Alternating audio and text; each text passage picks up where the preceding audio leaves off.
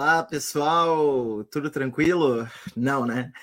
Quem disser que tá tranquilo, né? Ou tá sob efeito de medicação pesada, ou tá vivendo em outro planeta, né? Ou, enfim, né? Em algum outro universo paralelo. Se bem que tem gente vivendo em um universo paralelo, né? Uh, uh, aqui no nosso cotidiano, né? A gente já até falou aqui em outros momentos do canal sobre as realidades paralelas que as pessoas habitam e que a gente tenta entender que mundo é esse que as pessoas vivem. Né? É, hoje eu estou aqui então com o Luiz Eduardo Soares e com o Michael da Silveira. Né? Você já conhece o Luiz Eduardo, autor de muitos e muitos livros, né? A gente vai falar de alguns deles. E o Michael da Silveira, também parceiro de sempre aqui do Transi, já esteve conosco mais de uma vez aqui. A gente acabou de lembrar da, do papo sobre o Mark Fisher, o lançamento né, do realismo capitalista, em que ele teve aqui com a Letícia e com o Vitor. E vamos então bater um papo sobre o que eu chamei aqui improvisadamente do projeto necromiliciano bolsonarista. Né? E aí, fazendo uma referência ao artigo que o Luiz Eduardo publicou recentemente no outras palavras, né? Contagem regressiva, né? Ele coloca o Brasil em contagem regressiva, eu coloquei contagem regressiva para adiar o fim do mundo, né? É, quer dizer, basicamente é essa perspectiva que a gente tem sobre o que aconteceria, né? Caso uh, o que não vai acontecer acontecesse. Né? Hoje a gente está um pouco mais uh, entusiasmado, um pouco mais alegre. Né? Semana passada a gente estava meio deprê, ainda sob choque né, dos resultados do primeiro turno, que foram aquém do que a gente imaginava que seriam, né? sobretudo em função das pesquisas, que nos enganaram um pouco, mas uh, enganaram nossa percepção, né? melhor dizendo. Uh, mas eu acho que uma semana deu para respirar, deu para se engajar, deu para reenquadrar o corpo, né? Para bater os pênaltis agora no, no final. E, e ainda teve né, uh, o, o fato de ontem. Antes de falar do fato de ontem, só fazer uma homenagem aqui ao, ao Luiz Eduardo, né, com quem, a quem eu acompanho o trabalho há muitos anos, e te dizer que quando eu comecei como professor lá em 2000 e, meu Deus, 2008, né, na, na Universidade Federal aqui do Rio Grande do Sul, eu fui professor de criminologia, né? E um livro que transformou, primeiro me transformou, porque naquele ano, se eu não estou bem, se eu não estou enganado, eu assisti, não, foi antes, é, mas eu assisti lá na Júris, né? Tu, o MV Bill e o Celso Ataíde, né? Falando do Cabeça de Porco, e foi muito marcante para mim. Eu comprei aquele livro e, e né, me alimentei daquele livro por muito tempo e depois usei muito na, na, nas minhas disciplinas e tal de criminologia, porque além de ser uh, muito acessível, assim, né, um livro escrito para um leitor comum ler, ele tem por trás, né, toda uma teorização sofisticada, né, de criminologia crítica, de teoria do etiquetamento social, uma série de coisas que eu, eu usava para mostrar, né, com uma cara assim mais acessível aquilo que a gente falava em termos teóricos, assim, mostrando como se aplicavam os conceitos. E eu vi uma geração ali, a geração que hoje está defendendo seu doutorado e tal, que foi minha aluna lá, em, lá nessa época, alguns são advogados, outros fizeram concurso e tal, se engajar a ponto deles montarem um serviço de atendimento para os direitos né, do adolescente que responde por ato infracional, né, junto ao SAJU da universidade.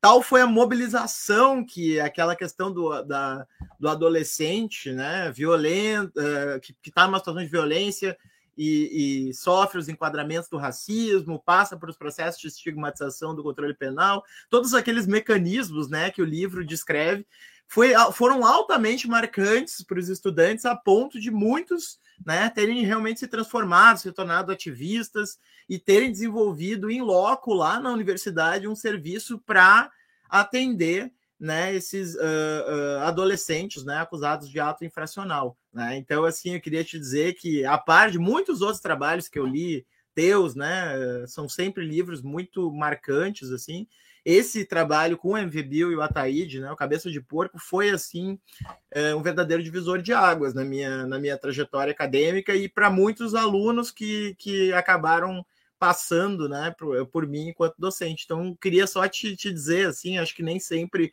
a gente recebe os feedbacks né, sobre a importância do nosso trabalho, então queria te dizer que para mim e para esse pessoal foi muito importante assim o teu livro. Que legal, Moisés, que bacana, puxa, nada melhor, né? Como, como retorno, como gratificação para a gente. Isso é, é, é, muito, muito, muito bom. É um prazer muito grande estar com o Michael e com você, e com todas e todos que nos acompanham. Bom, a gente pensou nesse papo, então, eh, a partir desse artigo do Luiz Eduardo, do Contagem Regressiva, que eu já coloquei, na, inclusive, na descrição do, do episódio, para quem quiser ler, né? Devem ler, porque é um artigo muito interessante, mas que a gente vai, de certa maneira, destrinchar aqui, né, ao longo do, da nosso, do nosso papo. É, mas antes disso, Luiz, eu tenho mania de professor de filósofo de fazer sempre as coisas do geral para o concreto, né? Aquela coisa bem acadêmica, assim, né? Do abstrato para o concreto. Mas eu hoje vou quebrar minha própria regra, né? Porque fomos atropelados por um acontecimento ontem que confirmou muitas das coisas que o artigo trazia, né? Que foi essa situação absolutamente surreal né, que aconteceu ontem de o Roberto Jefferson, né, que a gente sabe que uh, foi ligado intrinsecamente, né, visceralmente com o Bolsonaro e o bolsonarismo, de uh, fazer um vídeo estupidamente grosseiro e de em relação a mim, Lúcia ter a sua uh, situação de, de liberação uh, revogada, né? E é, em função disso. Será que eu caí? Não, você não caiu, não. não. Aqui. Só deu uma travadinha, mas eu e Michael estávamos aqui acompanhando. Agora parece que. Agora parece.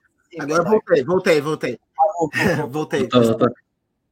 É, não, eu só ia dizer o seguinte: é, é, em função dessa revogação né, da prisão, os agentes da Polícia Federal foram lá executar a ordem judicial, né? E foram recebidos com fuzil e granadas, né? Inclusive feridos, né? Pelo, pelo senhor Roberto Jefferson, né? Aquele é, parece o Lula meio usa o Voldemort, né? Aquele que não se diz o nome, né? Com o Roberto Jefferson. Bom, mas então eu queria, antes da gente falar essas questões mais genéricas, mais abstratas, né? Da gente falar esse caso especificamente, talvez como mote de entrada para o nosso papo. É, de fato, isso é até interessante que você usou uma palavra que é muito desafiadora para nós, acontecimento, né? A essas irrupções que são capazes de provocar alterações no curso das, das práticas, alterar a dinâmica das relações.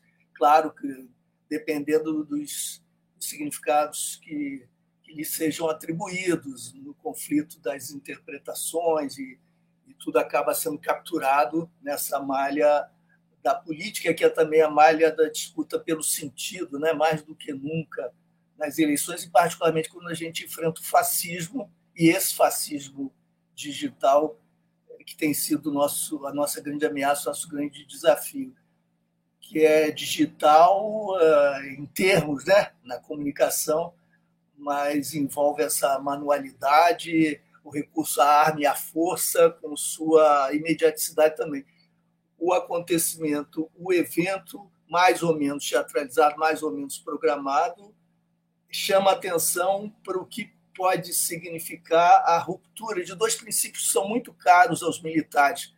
Isso eu até menciono né, numa mensagem que eu escrevi, um post despretensioso chamado Alerta aos Conservadores, dizendo: olha, mesmo o conservador ou a conservadora deve se preocupar com a eventual vitória eh, de Bolsonaro, porque isso aí é o prenúncio do caos, não da anarquia eh, que, que corresponda a qualquer utopia libertária, mas ao império da força, no sentido mais estrito, que é o nome mesmo da, da explosão criminal, para usar a linguagem que seria compreensível para meus supostos possíveis interlocutores conservadores. Porque há aí um fenômeno, é, Moisés e Michael, muito interessante, quando eu estava atuando na segurança pública e nós fizemos uma intervenção no Rio de reestruturação de, de delegacias. Muita gente achava que era alguma coisa estritamente burocrática ou tecnocrática. Eu não vou entrar em detalhes, isso nos levaria muito longe, mas foi por conta daquela intervenção que eu recebi as, as ameaças mais, uh, mais, digamos, duras, mais diretas, mais ostensivas, ameaças de morte. E era muito curioso, porque aparentemente não ofendia, não ameaçava, não desestabilizava nada. E eu fui compreendendo que uh, a corrupção, a apropriação do público pelo privado depende ou se nutre da confusão e dessa situação de causa e de descontrole. A gente fala muito em, em submeter as polícias ao controle social, controle da sociedade, etc. Todas são categorias muito imperfeitas e precárias, mas sugerindo que o nosso grande desafio é que uh, nós estamos diante, por exemplo, no caso das polícias, sem qualquer possibilidade de exercer um controle efetivo. O Ministério Público seria responsável pelo controle externo da atividade policial, não cumpre esse dever constitucional, apesar de esforços de tanta gente é, esforçada e, e, e, honrada que procura alterar esse quadro. A, a justiça abençoa o genocídio de jovens negros e de jovens pobres nas periferias do Brasil todo, há muitos e muitos anos. Isso, então, vai se reproduzindo. É, por outro lado, a política, frequentemente, mesmo a política suadizando de esquerda, acaba por oportunismo, por demagogia eleitoreira, por ignorância, às vezes, por não dispor de, de um repertório que, que faculte acesso a uma alternativa, ou por chantagens diversas, mesmo forças de esquerda, eventualmente responsáveis por governos estaduais, acabam cedendo a essa autonomia ilegal, inconstitucional, que caracteriza as instituições policiais. Elas são refratárias à Constituição e à autoridade civil política republicana. Eu chamo a atenção para o fato de que o excludente de ilicitude que o Moro tentou fazer passar quando era ministro do Bolsonaro, e o Bolsonaro reitera que agora vai poder cumprir, significa uma liberação para matar na ponta, para que a polícia seja ainda mais violenta do que é. Né? nós temos números que são recordes mundiais de execuções extrajudiciais no Brasil todo, com a marca do racismo, evidentemente, a marca de classe e território, a gente sabe disso. E isso vai explodir. E aí eu até digo nesse post, bom, esse argumento não vai sensibilizar o meu interlocutor conservador. Pode, vai perfeitamente lavar as mãos dizendo é o preço a pagar, vamos quebrar ovos para fazer omelete. É o preço a pagar para termos segurança pública. E, de fato, quando a, a atribuição de liberdade na ponta para matar é muito frequente que os segmentos lá que atuam na ponta, parte desses segmentos, usem essa liberdade não para matar, mata também, mas não exclusivamente, mas também para não matar, vendendo a vida, negociando a sobrevivência, que se converte numa moeda muito atraente, tende a se inflacionar. Aí você tem a formação, claro, de nichos, a, a economia se organiza, se racionaliza, se estrutura, independentemente de fronteira de legalidade, como a gente sabe. Esse, isso é uma força enorme que degrada as instituições policiais e, no limite, num processo metastático, conduz essa negociação, essa promiscuidade para a substituição do crime, do suposto crime, a conversão de segmentos policiais no próprio crime e a milícia é a manifestação, digamos, hipertrofiada desse fenômeno.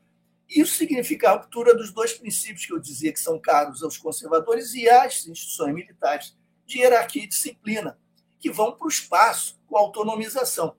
É, enquanto a autonomização se dá com a instituição íntegra, coesa, nós temos um grave problema para a democracia, anulação da democracia, um grave problema para a Constituição, mas não para a hierarquia e disciplina. Mas quando esse processo é internalizado, e aí você tem a emergência de nichos internos que, em função da política de extermínio, é, se autonomizam, Aí você fratura a instituição em micro disputas internas e redes, em geopolíticas que atravessam as instituições completamente. Isso daí nada tem a ver com, uh, com processos de autoridade. A autoridade, em qualquer acepção, é substituída pela força, no sentido estrito. E é a força que se impõe. E o princípio da milícia, basicamente, é esse: vale a força. A força se impõe de tal maneira que se naturaliza e conquista uma legitimação, um processo, digamos, autofá, não autofágico, se, retroalimentador de legitimação, autolegitimação. Pela força é que se impõe. E aí nós estamos no domínio de, de um estado de natureza que é a própria distopia, até para conservadores. Né? E isso aí é, é, é, Jefferson. Eu falei disso tudo porque você falou de Jefferson. É Jefferson, né? Jefferson com a arma são as falanges bolsonaristas, as brigadas bolsonaristas, as brigadas patrióticas que vão se multiplicar e vão contaminar o exército também, evidente, as forças da ordem todas. Era isso que eu queria dizer. É, Luiz, eu queria aproveitar esse gancho mesmo, porque ontem, né, nesse episódio todo, das várias coisas é, bizarras que envolveram esse episódio, me chamou a atenção especialmente aquele vídeo da conversa lá, depois que chegou a gente para levar e tal, o Padre Kelmon, não sei o que mais, tá rolando um cafezinho. E tem um bate-papo muito informal, eles dão risada, o, o, o Eduardo Jefferson, o, o, Roberto Jefferson conta lá de como é que foi, jogar granada, não sei o quê. E, e o agente da, da Polícia Federal é, comenta que sobre os outros agentes que foram lá, ah, porque eles são do administrativo, não tem a menor experiência, meio que falando assim, ah, são dois bobões, assim, entendeu? Que não deviam estar aqui e tal. Aí várias coisas me chamam a atenção. Uma é essa, uma é essa promiscuidade, que, que um pouco essa, essa relação meio amigável com uma pessoa que tinha acabado de jogar granadas e dar tiros de fuzil em, em dois colegas de trabalho daquele agente. E isso me chamou a atenção justamente porque ele, ele, ele aponta para isso que você falou, que é essa, esse, você chamou de fraturamento da instituição e disputas internas. Eu acho que a gente tinha uma, uma certa é, impressão de que isso, essa coisa que está muito, que é muito da lógica da milícia, da maneira como ela se apropria das instituições, era uma coisa muito da polícia militar, talvez a civil, essa coisa muito e aí eu morei é, 15 anos no Rio de Janeiro, estou há pouco tempo em São Paulo, ver esse, meio que esse movimento da milícia é um, é um, assunto que a gente acaba meio que sendo cotidiano no Rio de Janeiro, é, e parecia que era uma coisa que, assim, talvez desse para pensar que a Polícia Federal estava livre disso. Ontem me deu a sensação de que talvez isso já tenha passado, essa época que a Polícia Federal estava como essa entidade que poderia ser, seria mais séria, digamos assim, porque aquela, aquela interação e a maneira como se deu, não só por isso, por tipo se, se era sabido que esses policiais não tinham essa experiência, por que, que foram eles primeiro, entendeu? O cara tinha avisado que ia fazer, que ia atirar se a polícia fosse, por que, que mandaram agentes despreparados, então, se, se, a própria se a própria corporação sabia, entendeu? Então, isso me deixa bastante apreensivo, assim. E aí, estamos aí nessa esperança de que a gente consiga superar isso e, e vencer essa eleição e tal, superar esse Bolsonaro, pelo menos nesse momento mas me parece que é uma luta que continua nesse sentido, porque esse dano causado às instituições ele permanece. E a minha dúvida hoje, minha preocupação é que fazer, né, com isso? Se como, por onde abordar esse problemão que mesmo que Bolsonaro passe, o problema fica. Ah, fica e olha, esse é um é um mega mega desafio, Michael, que envolve muitas e muitas iniciativas e e projetos, programas e planos em níveis muito distintos, né? de operação interna, de reestruturação, de recontextualização institucional, é, e tudo é muito grave. Para te dar uma dica sobre quão grave é a situação interna mesmo da Polícia Federal, um amigo meu, que é agente, me disse o seguinte: nós temos até uma certa preocupação de que possa ocorrer uma tragédia, porque os agentes cruzam com delegados nos corredores e todos estão armados. E o nível de ódio é de uma intensidade incandescente, explosiva. Porque é, as, nós não temos, de fato, duas polícias por estado e a federal não é propriamente uma polícia. Ah, em cada é, polícia militar nós temos duas, polícia dos oficiais e suboficiais. Em cada polícia civil nós temos também dois universos, dos agentes, investigadores, etc., e dos delegados. Na Polícia Federal, igualmente. E as disputas são muito intensas, até agravadas na Polícia Federal, porque o nível de escolaridade é muito alto, nível de formação médio é um nível muito elevado, e, e essas distinções são mais nitidamente fruto de uma hierarquia mumificada, congelada, profundamente autoritária. Não deriva do conhecimento, da expertise, nem da formação externa. Ah, só se pode ser delegado, isso vale para toda a Polícia Civil, com o bacharelado em Direito. Sabe-se lá porque há uma aproximação com o campo do direito, mas nós podemos dizer que há aproximação com muitos outros campos também. Isso faz parte da, da tradição ibérica, bacharelesca brasileira. E eu não estou brincando. Há uma lei segundo a qual virou lei mesmo. O, é, os delegados devem ser chamados Vossa Excelência. O tratamento deve ser de Vossa Excelência. Eles fizeram pressão por isso e há até debates em torno disso que são parece opilhéria, parece é, é uma espécie de, de sintoma né, do que seja o Brasil, o Brasil mais arcaico. Né? E essa impregnação do mundo da cidadania, do discurso igualitário individualista, pelas marcas do privilégio estamental, a marca do status, do doutor, né?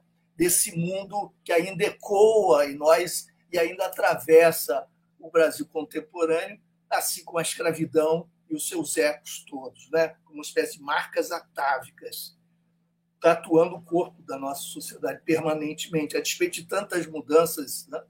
E o, é, você imagina alguém, te dá um caso gaúcho, alguém que tem duas pós-graduações e não é delegado encontrando um rapaz bem jovem que é delegado, fez bacharelado de direito, fez o concurso, passou.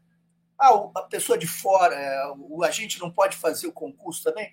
Pode, mas uma vez você profissional, trabalhando todo o tempo, a instituição não te oferecendo nenhuma vantagem, nenhum espaço, nenhum estímulo, é muito difícil que você possa fazer isso. Se você tem uma família de classe média que banca o seu estudo, você sai da graduação numa boa faculdade e faz o concurso é, capaz, inteligente, estudioso ou estudiosa, você pode passar.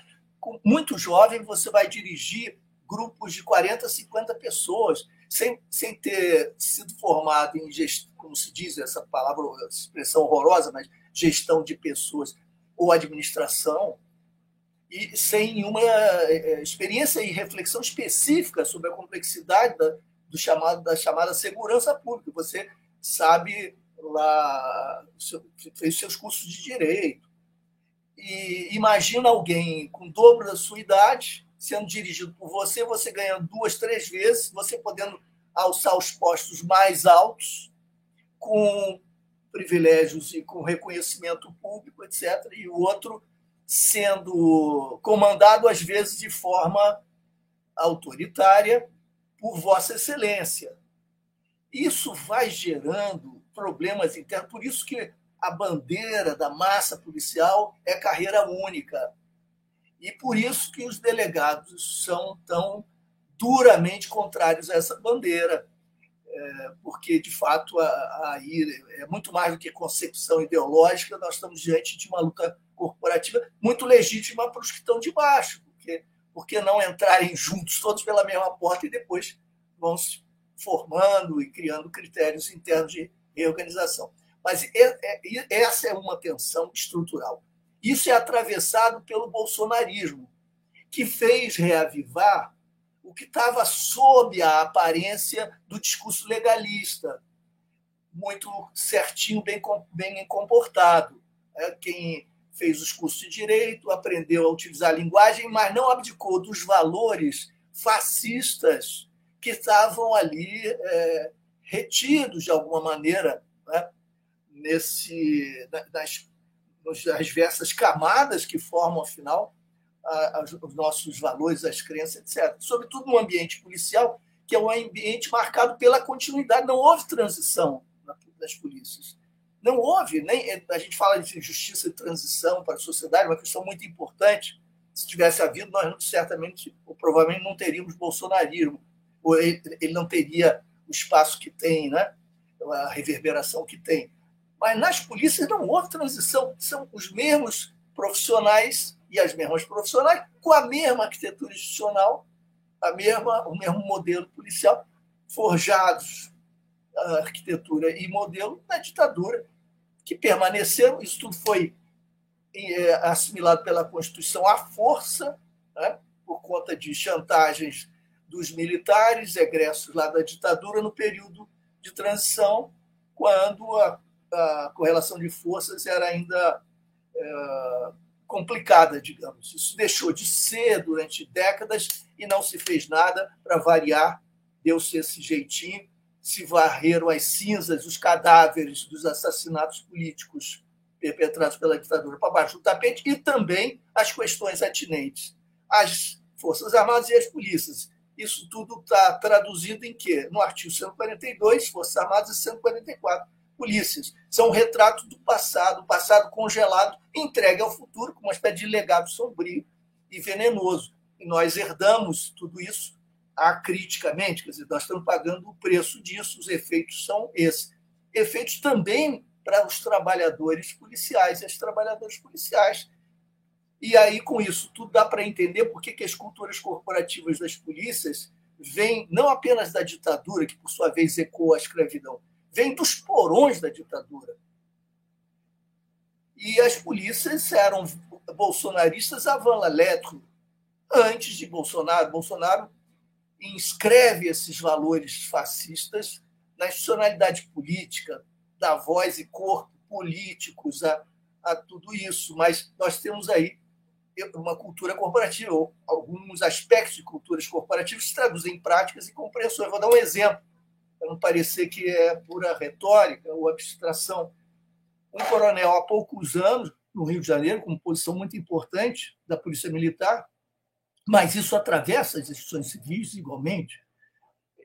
Dizia: olha, a função da Polícia Militar é, é agir como um, um, inseticida social. Disse isso para a mídia. Inclusive, então, esse, inclusive, ele era daqui do meu estado, né? Porque eu me lembro desse. Ou, ou não? Não, não, não, não. Ah, Você... não, então. então teve um que falou. Aqui no estado teve um coronel chamaram de Coronel Mendes, que foi um coronel que apareceu muito na, na, na, época que tinha TV Com aqui, aquele programa do Lazier Martins, que depois virou senador, uhum. e depois virou secretário de segurança da Ieda Cruzes. E o Coronel Mendes dizia que a polícia, eh, ele, a Brigada Militar era lixeiro social, ele falava. Então, como você vê, não é uma questão regional, isso que falou era carioca, fluminense, não é uma questão regional, e nós estamos vendo como isso atravessa distintas órbitas institucionais. Será que é todo mundo assim? Não, claro que não. Nós estamos falando de mais de 700 mil pessoas. Tem gente de todo tipo, com convicções diversas, valores distintos, há disputas internas, há heterogeneidades e há contradições, evidentemente. Mas o que é que deu tom até agora? Nas polícias brasileiras, no sentido amplo com algumas variações no tempo e no espaço, o que deu o tom foi a regência desses valores que remetem à ditadura e ao pior da ditadura. E isso como uma espécie de grande enclave institucional refratário à Constituição e à autoridade civil, à autoridade política.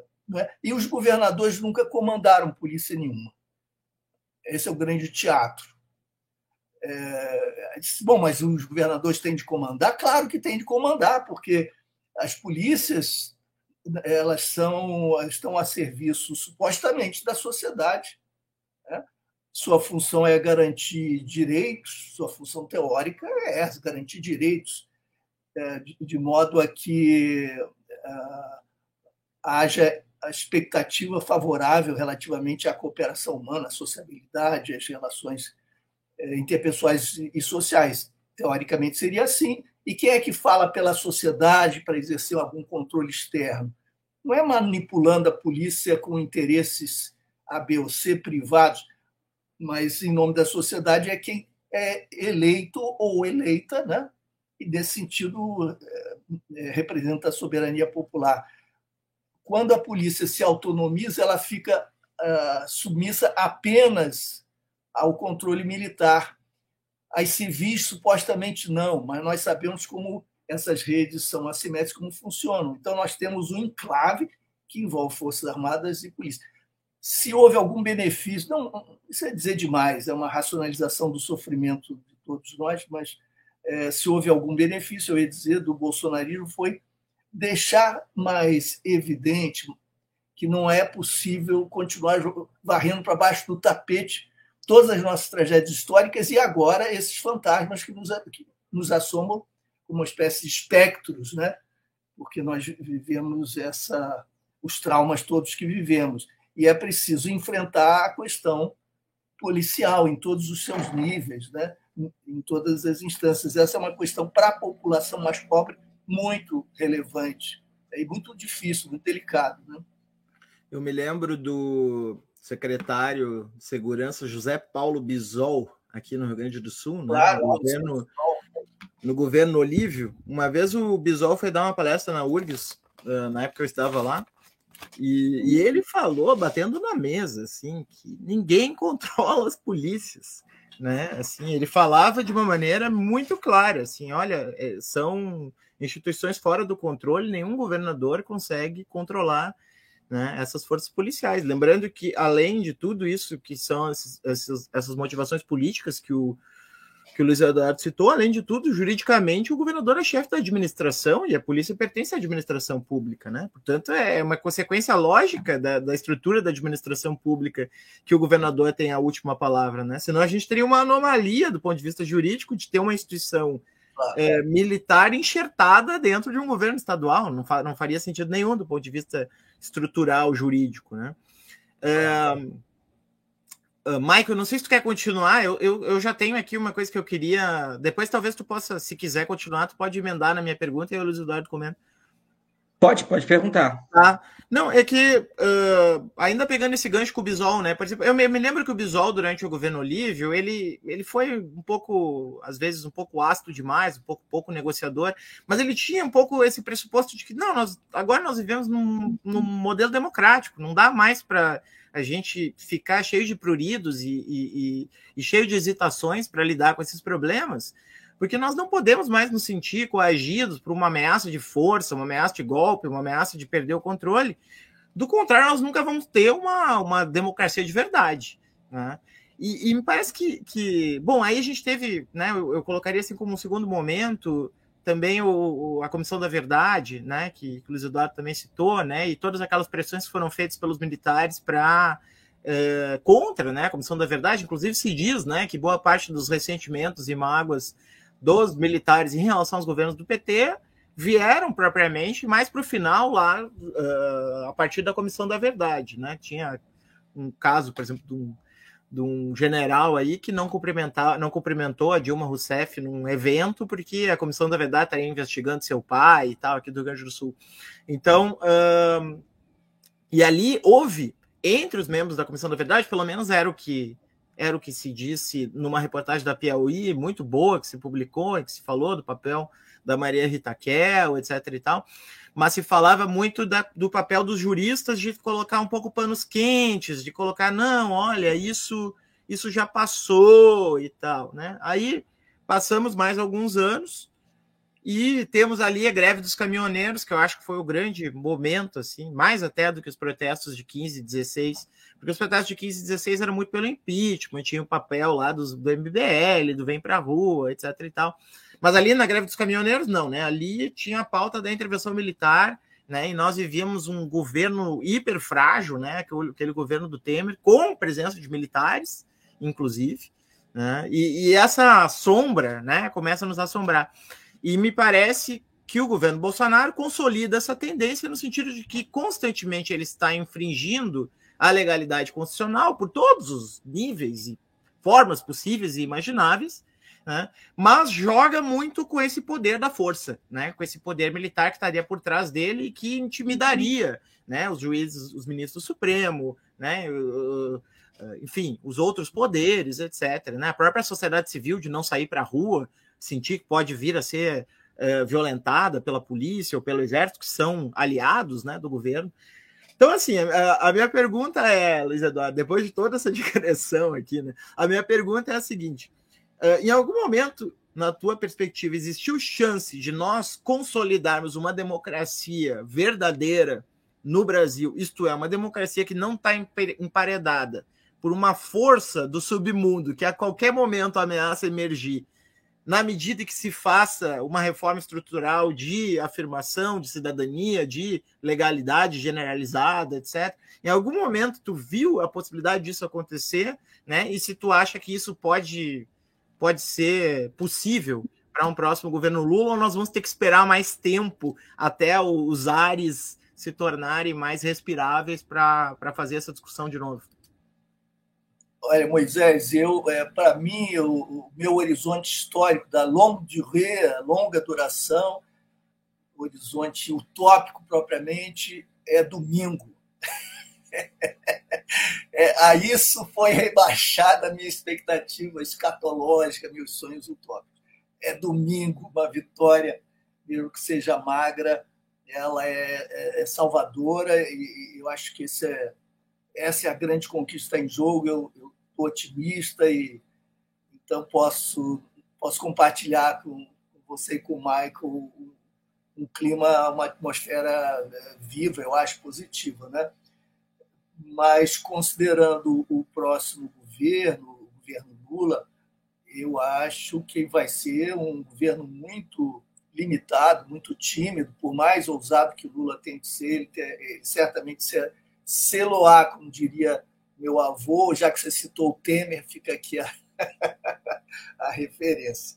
Porque esse vai ser um governo de transição e é um governo de frente, né? e uma frente amplíssima, que foi necessária, foi indispensável como instrumento mesmo de, eh, de defesa, para se defender do fascismo e de um fascismo que parece eh, ter contaminado as Forças Armadas profundamente. A gente não sabe até que ponto, até qual é a disposição para eventuais aventuras, até porque o contexto internacional não é muito favorável a um golpe regressivo é, é nesse momento, mas é, nós estamos diante de uma ameaça existencial, é uma ameaça a nós, à sociedade brasileira, no que ela tem de, de vital, de criativo, e a vida no planeta, como disse o Chomsky outro dia. Né? O que está em jogo, eu acho, em parte, é mesmo a vida no planeta, porque esses próximos anos, e não seriam só quatro,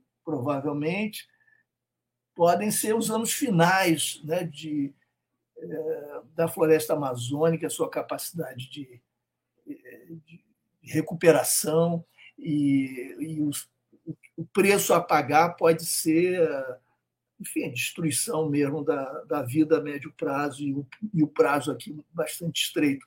É, é muito sério uh, o que está diante de nós. E, é, uh, e o fascismo conecta os males brasileiros e humanos, né?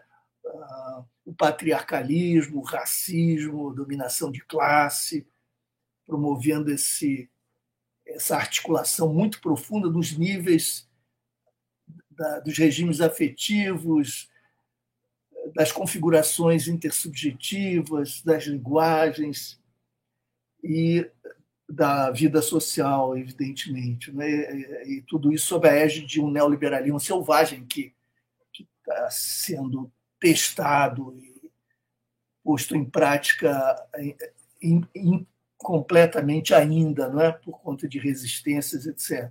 Então, o que está diante de nós é é tão grave e ameaçador que a, a articulação amplíssima de uma grande frente foi necessária, indispensável, eu espero que seja vitoriosa, mas isso impõe limites e Lula vai pagar um preço, nós todos, por isso. Uh, o importante é que aí a gente vai ser devolvido à vida, né? Vai começar a pensar e a construir esses futuros possíveis. Mas eu acho que uh, essa sua pergunta, que é para nós, é uma pergunta que eu também me faço, tenho certeza todas e todos que nos acompanham fazem também, é, diz respeito a, a, algo mais permanente, estrutural. Né? A história do Brasil é marcada pelas transições pelo alto, pela continuidade, de alguma maneira. E aí as teorias podem divergir em relação à conceitualização, você pode falar em via prussiana, modernização conservadora, capitalismo autoritário, pode falar em revolução passiva, mas é, essa é a marca. É a marca é, que caracteriza um capitalismo brutal de espoliação que se dá por canais jurídico-políticos controlando a sociedade e, portanto, a economia, que impõe durante quatro séculos a escravidão e depois seus derivados. E essas marcas são preservadas parcialmente e passam a fazer parte das, dos processos subsequentes, de modo que, mesmo havendo aqui e ali descontinuidades, a marca da continuidade é central. Né? E isso, mais uma vez, se traduziu na nossa transição política negociada. É, eu acho que seria muita arrogância minha, muita onipotência dizer teria sido possível isso ou aquilo. Eu mesmo contribuí de que maneira para fazer isso? Né? Então, eu acho que é muito difícil dizer isso, mas se nós pusermos isso numa clave de numa clave baixa, né, de, de mera reflexão, não culpabilização de lideranças quais ou tais, é, nós podemos dizer que houve um excesso de preocupação com governabilidade e estabilidade e uma certa ilusão com a, é, com a democracia liberal e com a, a via parlamentar, com isso que foi chamado por alguns revolucionários do século XX de cretinismo parlamentar. Nós proclamamos tanto essa sua necessidade, necessidade dessas instituições, e efetivamente elas eram indispensáveis para que nós respirássemos na saída da ditadura, que nós nos convencemos a nós mesmos de que essas estruturas institucionais eram não não que efetivamente eram e nós sabíamos, mas é, elas correspondiam ao que nós dizíamos dela naqueles momentos de, de, disputa ideológica com a ditadura. De que democracia se trata, que democracia é essa efetivamente, o que é que nós estamos construindo e o que vamos construir por essas, por essas negociações pelo alto. O PT foi muito valente no período da Constituição, disse que acabou assinando, mas votou contra, proibiu três parlamentares, então, de votarem no, no colégio eleitoral, onde disputavam Tancredo Neves e Maluf, para não se comprometer com aquele processo vil. Mas depois, quando esteve no poder e Lula saiu do segundo mandato com mais de 80% de aprovação, não bateu na mesa e não impôs exigências, acreditando que esse processo de continuidade seria benigno, digamos assim. Não foi, não é e não pode ser. Eu acho que é, aí está uma lição fundamental. E nós acabamos é, carimbando o processo da transição pelo alto com um valor que marcou profundamente a, atuação política predominante, não estou generalizando, que é a pusilanimidade. Não dá para entender o Brasil sem a senha.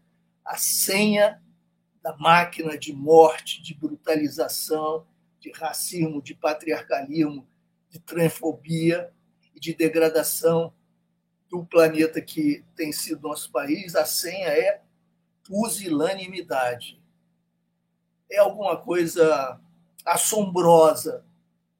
É, Maquiavel já nos dizia que o mal se faz de uma vez só. Então, se há uma correlação de força em que é possível algum gesto, alguma ousadia, alguma audácia em nome do mandato que foi atribuído pela população, é preciso agir no limite do, do, possível. E esse limite só se sabe na prática. Né? É, o encantamento que o PT começou ultrasectário nas disputas por identidade, da sua própria identidade, e depois foi como que encantado pelo conto de fadas do poder. Não, é, é, não digo isso no sentido trivial, não estou sugerindo nenhum tipo de corrupção, não, mas é uma certa é, ilusão compartilhada, há um certo imaginário que acaba contagiando, que as pessoas acham que efetivamente esses instrumentos ali disponíveis serão capazes de promover as grandes mudanças. Essas mudanças não podem prescindir da sociedade. E a sociedade, mais ou menos, foi deixada de lado. É? Que políticas culturais, que políticas político-culturais foram postas em marcha, que disputas éticas nós travamos, o que é que nós produzimos para incendiar a imaginação jovem que estava descobrindo novas possibilidades com, políticas maravilhosas como do, do Gilberto Gil e do Juca Ferreira naqueles períodos que foram notáveis para nós. Eh, nós vimos que havia o florescimento. 2013 foi uma oportunidade extraordinária. Diz, bom, 2013, o, o momento da direita, direita internacional. Pelo amor de Deus, quem esteve nas ruas e, e leu as pesquisas empíricas sabe. Nas ruas estavam todos, estávamos, todas e todos, Babel, e, portanto, também a direita, a esquerda. Mas aquela efervescência deixou claro que a forma de representação política tinha entrado em colapso. E essa energia toda podia ser, não toda ela, porque ela é internamente diversa, mas podia ser uh, combustível de transformações que pelo menos fossem testadas, tentadas. Tudo isso pelo pavor de perder uma eleição. Podia ser muito bom perder uma eleição, mas com uma proposta encantadora que mobilizasse a juventude grandes setores, voltando para a oposição e tendo o que dizer e mudando essa relação sociedade-Estado, sobretudo, que é uma marca do autoritarismo brasileiro. Né? e que agora se converte no que nós estamos vendo. É, quem está cultivando e fertilizando o imaginário popular são as igrejas pentecostais. É, eu estou exagerando e generalizando, mas são principalmente elas. É, há disputas, né? E aí eu chego a, a dois pontos, estou me estendendo muito, né? mas vou tentar ser bem, bem sintético, porque você mencionou o Brasil em contagem regressiva, esse artigo e, e ali há, há, três momentos, pelo menos dois deles eu gostaria de sintetizar, que eu acho que está em jogo. As esquerdas não soubemos capturar aquelas energias ou canalizá-las, sobretudo as esquerdas que estavam no poder naquele momento. Elas acabaram sendo é, direcionadas para a direita, se tornaram base de massa para o golpe de 16 e, e, o resto da história nós conhecemos. Se criou esse abismo, a Lava Jato ocupa esse espaço e é manipulada pelas elites com a intenção de eh, corroer a imagem das esquerdas, do PT em particular, dilapidar seu capital político e criar condições para uma nova hegemonia. O interesse era aplicar ali uma agenda neoliberal e eh, mas foram com muita sede ao pote e acabaram degradando a imagem de, da política no sentido mais amplo. E quem é o cavaleiro da antipolítica, quem falava contra a política, contra tudo isso que está aí, sistema, o que seja, era o fascista, que então se tornou uma opção é, realista possível para, uma, para um conjunto de forças. Então, nós tivemos ali o encontro, como nós sabemos, de uma agenda neoliberal radicalizada, o conservadorismo popular ali eh, inflamado e mais e mais alguns elementos é, que são fruto do, do lavajatismo, e não apenas, porque isso, o lavajatismo fez fluir aquela ira, aquela indisposição profunda e, e sentida contra a representação que estava em colapso já em 13, né? muito claramente. O lavajatismo abre espaço mostrando, olha, política é, é, é sujeira, é impureza, né? e o Estado é basicamente impuro e drena as energias sociais, drena o trabalho e, e, se, e, e simplesmente obsta a criatividade humana. Então, se nós entregarmos a sociedade a si mesma, ela vai se autogerir, mas na estrutura de propriedade do capitalismo e com as divisões e os padrões todos já montados, ela vai se autogerir sem necessidade de regras, de limites, de leis, que são imposições do Estado, tudo isso freando a criatividade da sociedade. É o momento do, do empreendedorismo, que significa o estado de natureza, selvageria, radicalização da expoliação, como nós sabemos, mas que se casa perfeitamente com o discurso antipolítico da, desse neodenismo. Né? Então, você tem uma curiosa moralização do neoliberalismo, né? porque você é a favor do Estado mínimo, porque você quer se ver livre dos impuros e das impurezas que dali provém. É, então, um casamento do neodenismo com uma agenda neoliberal e chegamos a, ao ponto, o ponto para o qual eu chamo a atenção, já antes de 18 eu falava muito disso, eu escrevi sobre isso, o que eu chamo demanda por ordem. Eu acho que há uma demanda por ordem, mas não, não tem a ver com ordem da segurança pública. É uma ordem muito mais profunda, uma ordem de dimensão propriamente ontológica. Há uma demanda muito profunda nesse sentido na sociedade brasileira, não apenas, a qual Bolsonaro se endereça, ou endereça o seu discurso, a sua postura, a sua coreografia, a sua performance. É, que demanda é essa? O macho em desespero, o macho subvertido, o macho desestabilizado. E o macho pode ser a mulher também. Eu digo, é essa autoconstrução que provém do patriarcalismo e que está sendo minada pelos movimentos emancipatórios e libertários é, que têm avançado no mundo e no Brasil, movimentos revolucionários, os quais é, eu atribuo um papel histórico é, da maior centralidade.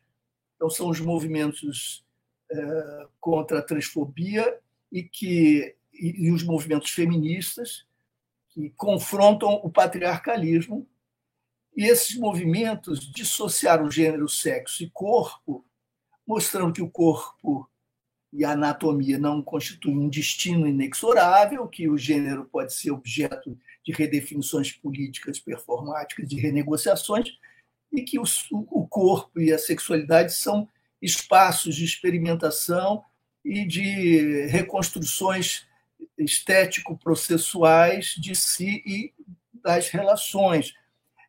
Isso configura um quadro que, para a, a, a conformação subjetiva, digamos, canônica, corresponde a, a uma verdadeira explosão.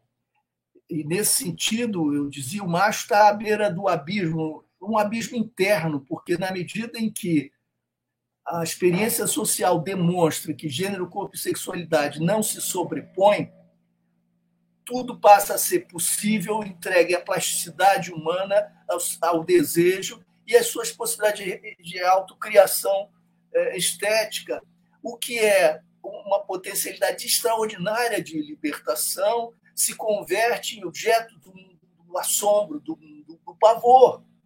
E é preciso frear essa desestabilização. Então, esse Deus do Primeiro Testamento, numa versão de fancaria, é o nosso fascista é, de prontidão, performa o macho grosseiro, rude, o tio de churrasco, aos palavrões, como que numa espécie de teatralização, a mais rudimentar e simplória desse arquétipo que é mais uma caricatura autorizando a saída do armário de todos, todos, todos os preconceitos e todos os sintomas dessas neuroses todas que resultam do, do, do recalque, que é fruto do medo diante dos abismos internos. Então, o, o fascista, é, com a sua performance da arminha, está se dirigindo a essa demanda por ordem ontológica, porque é no campo mesmo do ser, imaginariamente, que vai se recompor a tríade. A tríade é formada pela vontade divina desse Deus do Primeiro Testamento, lido segundo uma pauta ultra conservadora e histórica, uma, a natureza humana, essencializada, substancializada, que se revelaria na distinção macho-fêmea, etc. Né? E no modelo social familiar que é arquetípico, posto pelo patriarcalismo. Natureza, essência, substância, vontade divina se comprimem, se adensam, se condensam, restaurando a ordem subvertida e ameaçada. Esse apelo, é claro que já estava em, em curso na busca religiosa popular e em outras manifestações diversas. Mas quando uma liderança política é capaz de se dirigir e interpelar esse desejo e esse pavor e esse assombro e inscrever na política essa questão, isso tem uma força extraordinária, uma força de novidade. Por isso, Damares não é perfunctória, não é pendicular, não é secundária, não é a, a bobagem que desloca a atenção do fundamental. Ela é absolutamente infraestrutural. As questões ditas comportamentais estão no centro, não por acaso. É, elas são tão importantes quanto emprego e renda. Elas disputam aí né? o, que, que, o que, que mantém vivo a cada dia. Quando você responde a um, passa a ser o outro, e assim sucessivamente. Né? E, isso não se resolve numa eleição, isso se manifesta dramaticamente numa eleição, o que pode nos levar à tragédia. Mas se nós soubermos extrair daí algumas lições, nós vamos ver que a tarefa é ciclópica e está diante de nós, é uma tarefa transnacional que se põe no campo da cultura né, e das relações humanas para além da política, ou exigindo uma redefinição muito forte da, da própria política. Né.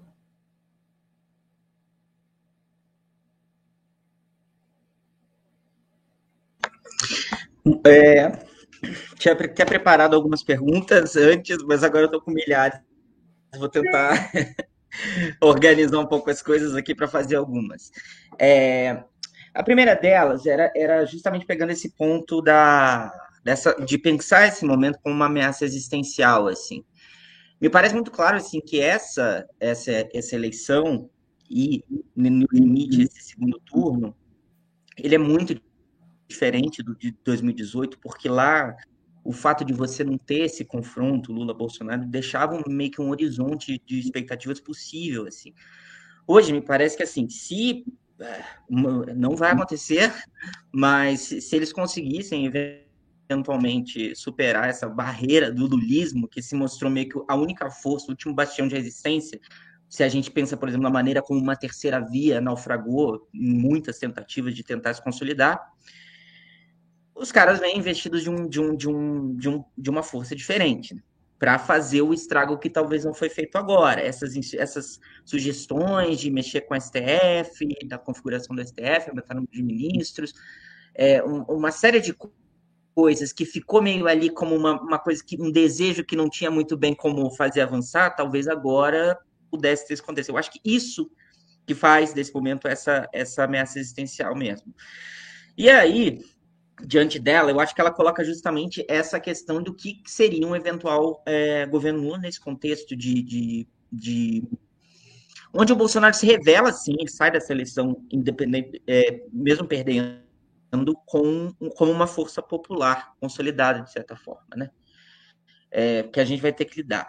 E a outra é que o Congresso fica lá com, com, com, com uma, uma maioria alinhada com ele, ou com pelo menos mais inclinada à direita, ou seja, vai ser difícil governar, vai ter essa questão, eu acho, de uma frente ampla.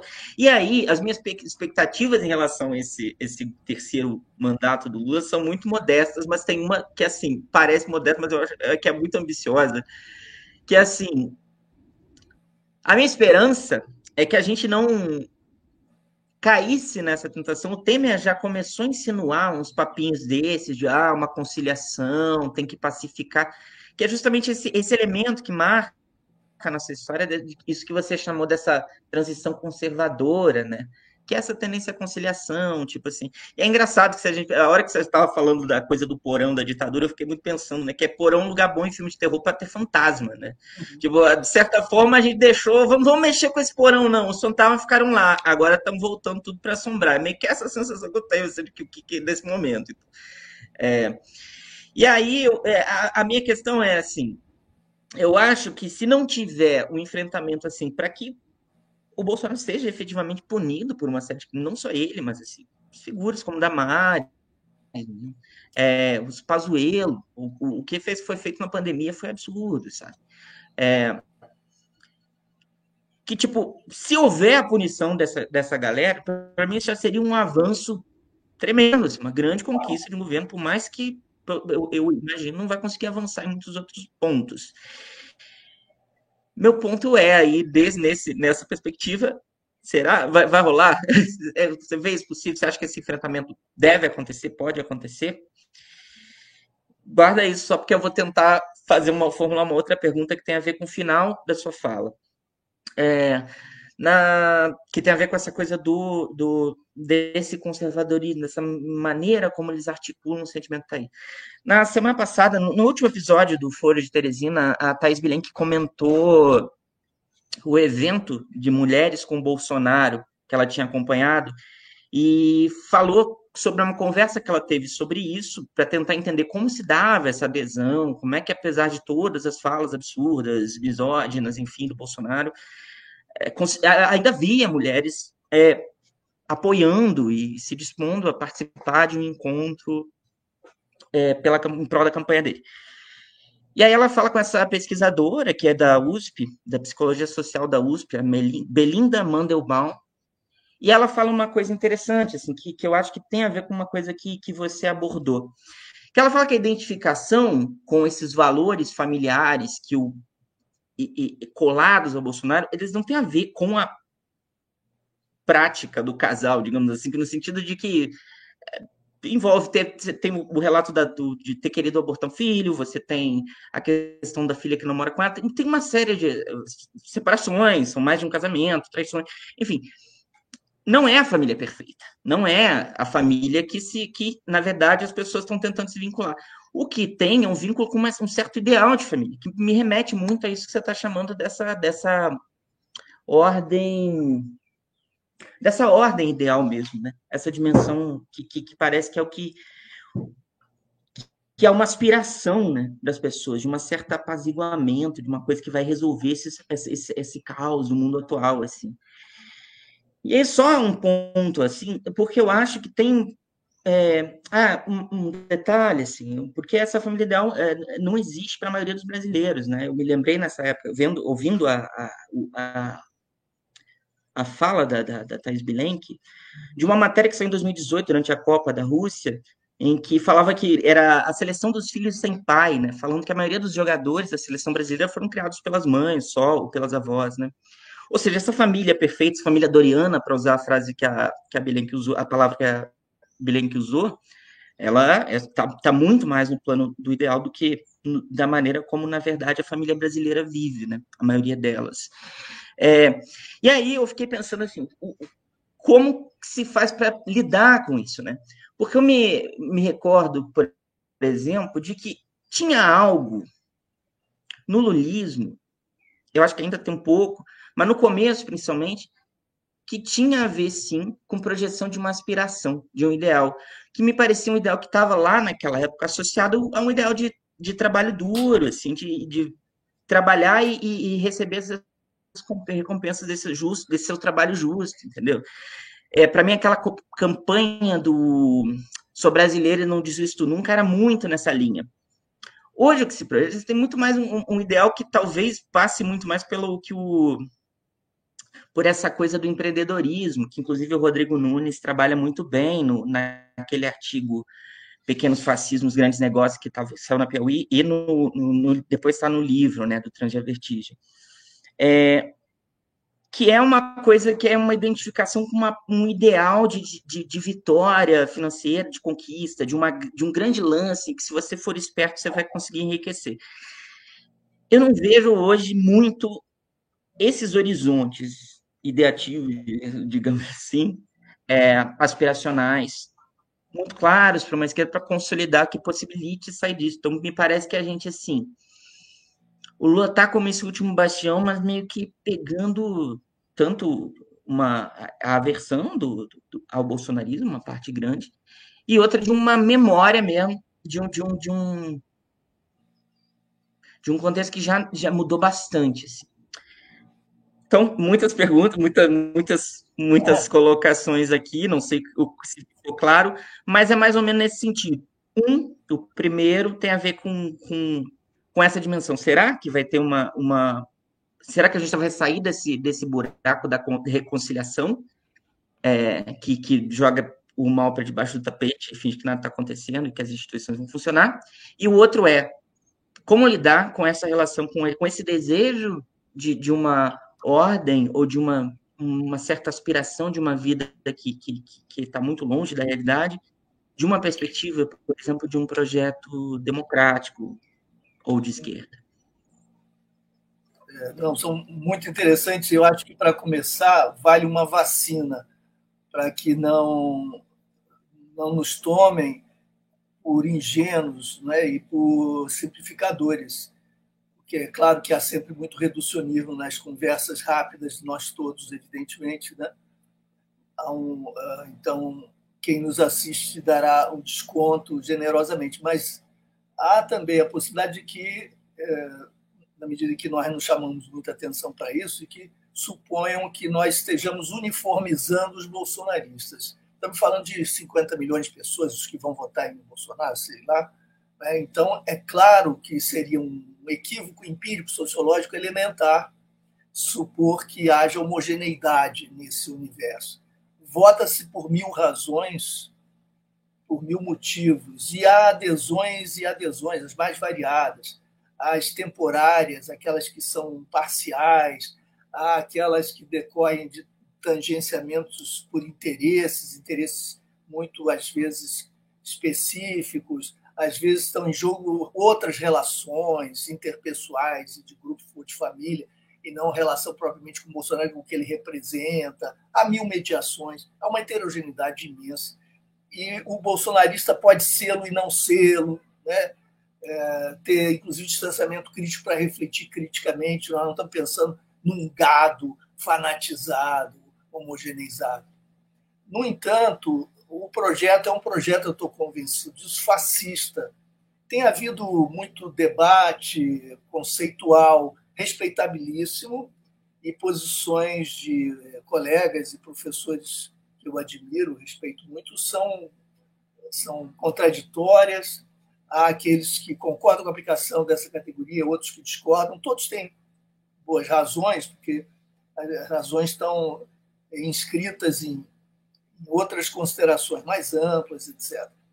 E eu não estou disposto a gastar as energias com essa disputa categorial, desde que meu e minha interlocutora se disponha por seu lado, também a renunciar à utilização de direita, ultradireita, polarização e coisas do tipo. Porque isso tem servido à normalização, à naturalização do bolsonarismo e de Bolsonaro. Na medida em que, tudo bem, quando se fala em ultradireita, quando isso está associado à, à própria história do nazifascismo, vá lá, mas basicamente isso tem servido à grande mídia para para falar dos candidatos como se estivessem todos inscritos no mesmo plano, ou participassem, ou fossem pontos sobre uma, uma linha. É, as distinções seriam gradações num contínuo.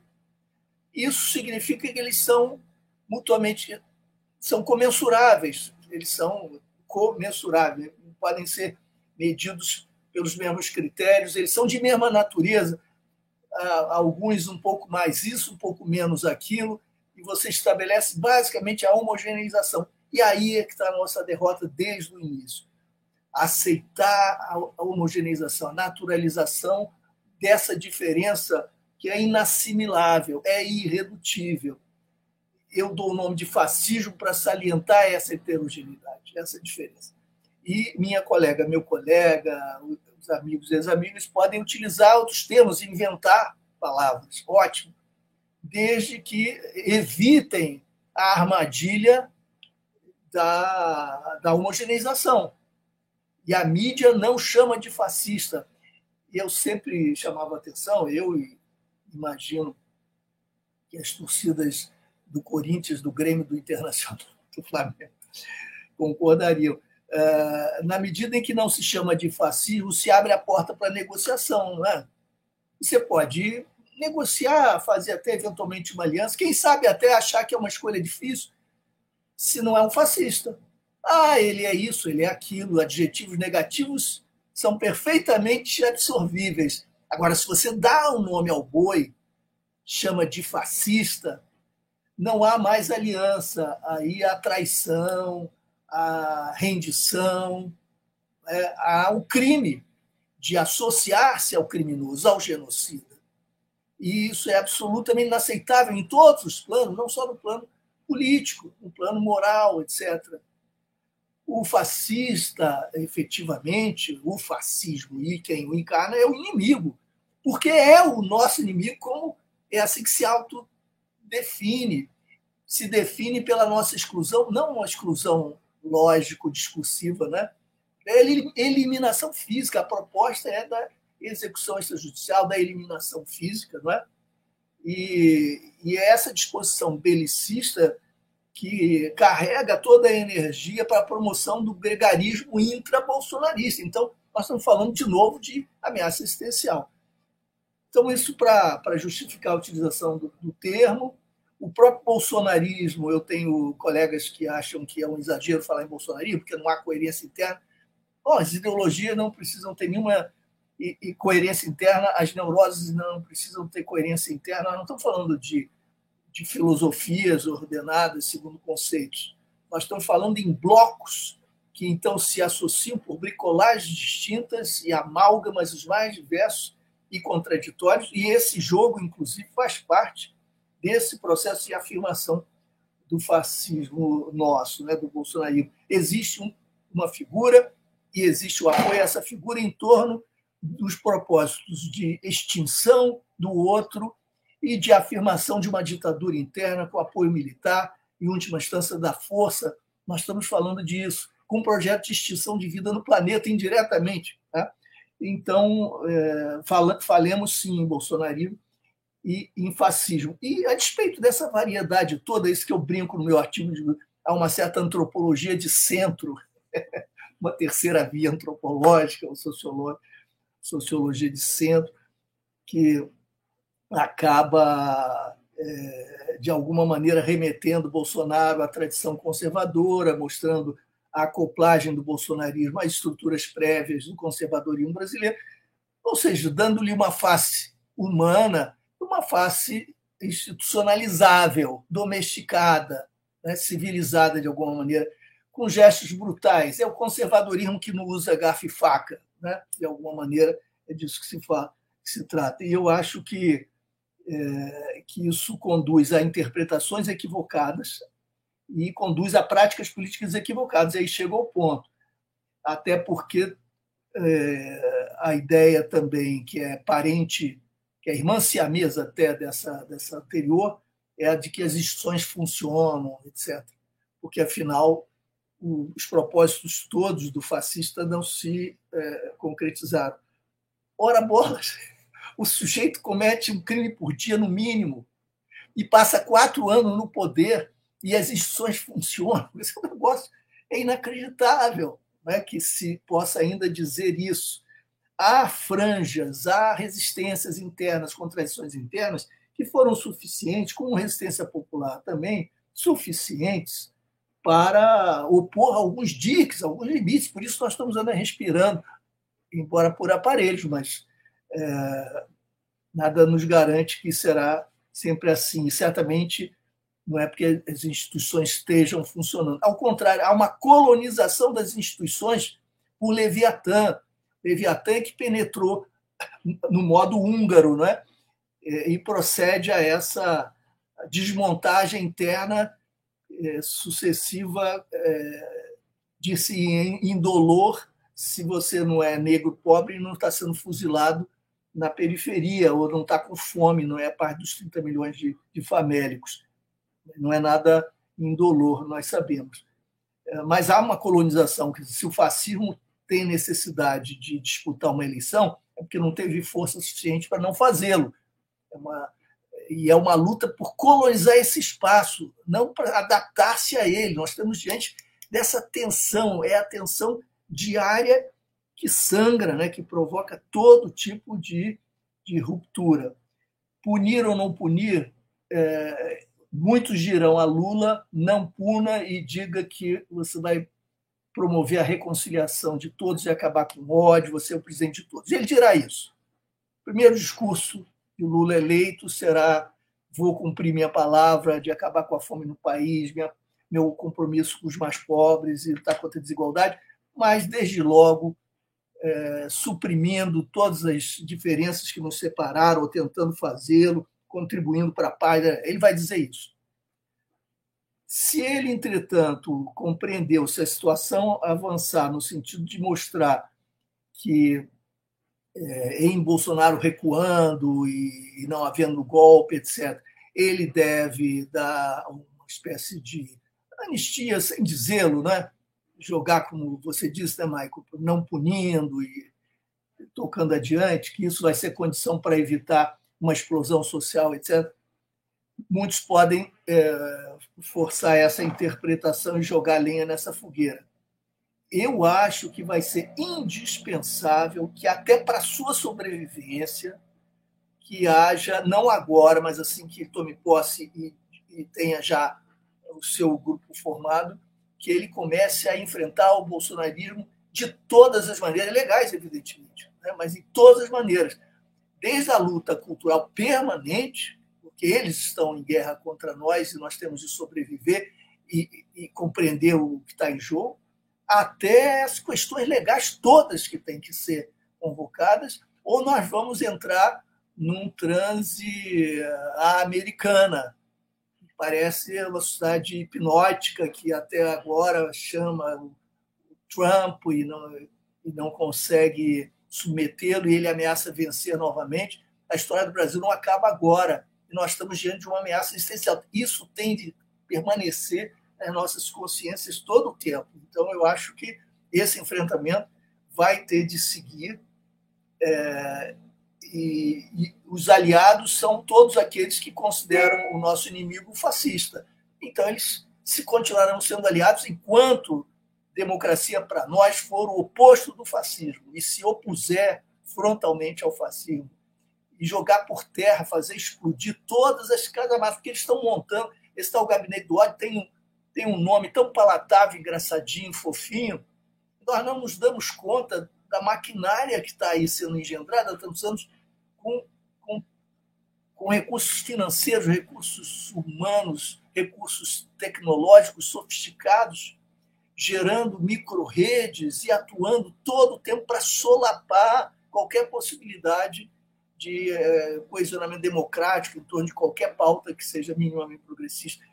Isso tem de ser enfrentado desde o início e as instituições, chamadas instituições da ordem, têm de ser objeto de alguma interpelação. Ele não tem um programa, não vai poder implementar, mas é preciso ter, agir com muita inteligência e não acreditar mais na mera negociação e na ideia da cooptação. É, não, eles vão trabalhar para mim. Quantas vezes eu já vi Moisés e Michael aqui no Rio de Janeiro, por exemplo, governadores bem intencionados dizendo: né, eu mantive essas figuras, mas essas são figuras conectadas ao fascismo a, a, e, e, ao crime organizado. Não, mas é porque eles são muito fortes e podem desestabilizar o governo, mas eles trabalhando em posições privilegiadas, eles são cooptados e vão seguir a, a nossa política, que seria a nossa política. Nós aqui sucumbimos as dele. Quanto a finalmente a questão dos, dos ideais que estão em jogo, quando eu falo em demanda por ordem ontológica, eu estou me referindo não a qualquer expectativa consciente que possa ser traduzida e descrita em, em pesquisas de opinião ou que podem eh, ser como que pronunciadas muito muito claramente. Por exemplo, é perfeitamente possível que a gente, fazendo uma pesquisa sociológica empírica, descubra que a maior parte da população brasileira é muito tolerante com multiplicidade de formatos familiares. Perfeitamente. Se for conversar e verificar, e, em certos contextos isso se dá. E que essa expectativa de uma família, tal como descrita no modelo ideal fascista, fascistóide, etc., isso não, não tem vigência. Porque não é disso que eu estou falando. É, eu estou falando de uma dimensão libidinal, inconsciente, e que está sendo provocada pelo deslocamento de placas tectônicas que são transnacionais, no movimento contemporâneo, mas que já, já vem de, de décadas, nas lutas de emancipação das mulheres, do feminino, é, e é, das lutas de todos aqueles e todas aquelas que estão alterando as relações entre sexo, gênero e corpos, abrindo espaços para que uh, os processos de subjetivação sejam também processos de estetização de si, de redefinição das fronteiras da sensibilidade e das relações. O, o, meu ponto, que eu acho que é interessante, que eu defendi num livro meu, é, chamado Brasil seu duplo, é que há várias individualidades e vários individualismos, e o capitalismo que se globalizou, neoliberal, sobretudo, financiarizado desde os anos 80, gestou outras possibilidades da, do individualismo que são extremamente fecundas e contraditórias com o próprio capitalismo, constituindo mais uma contradição.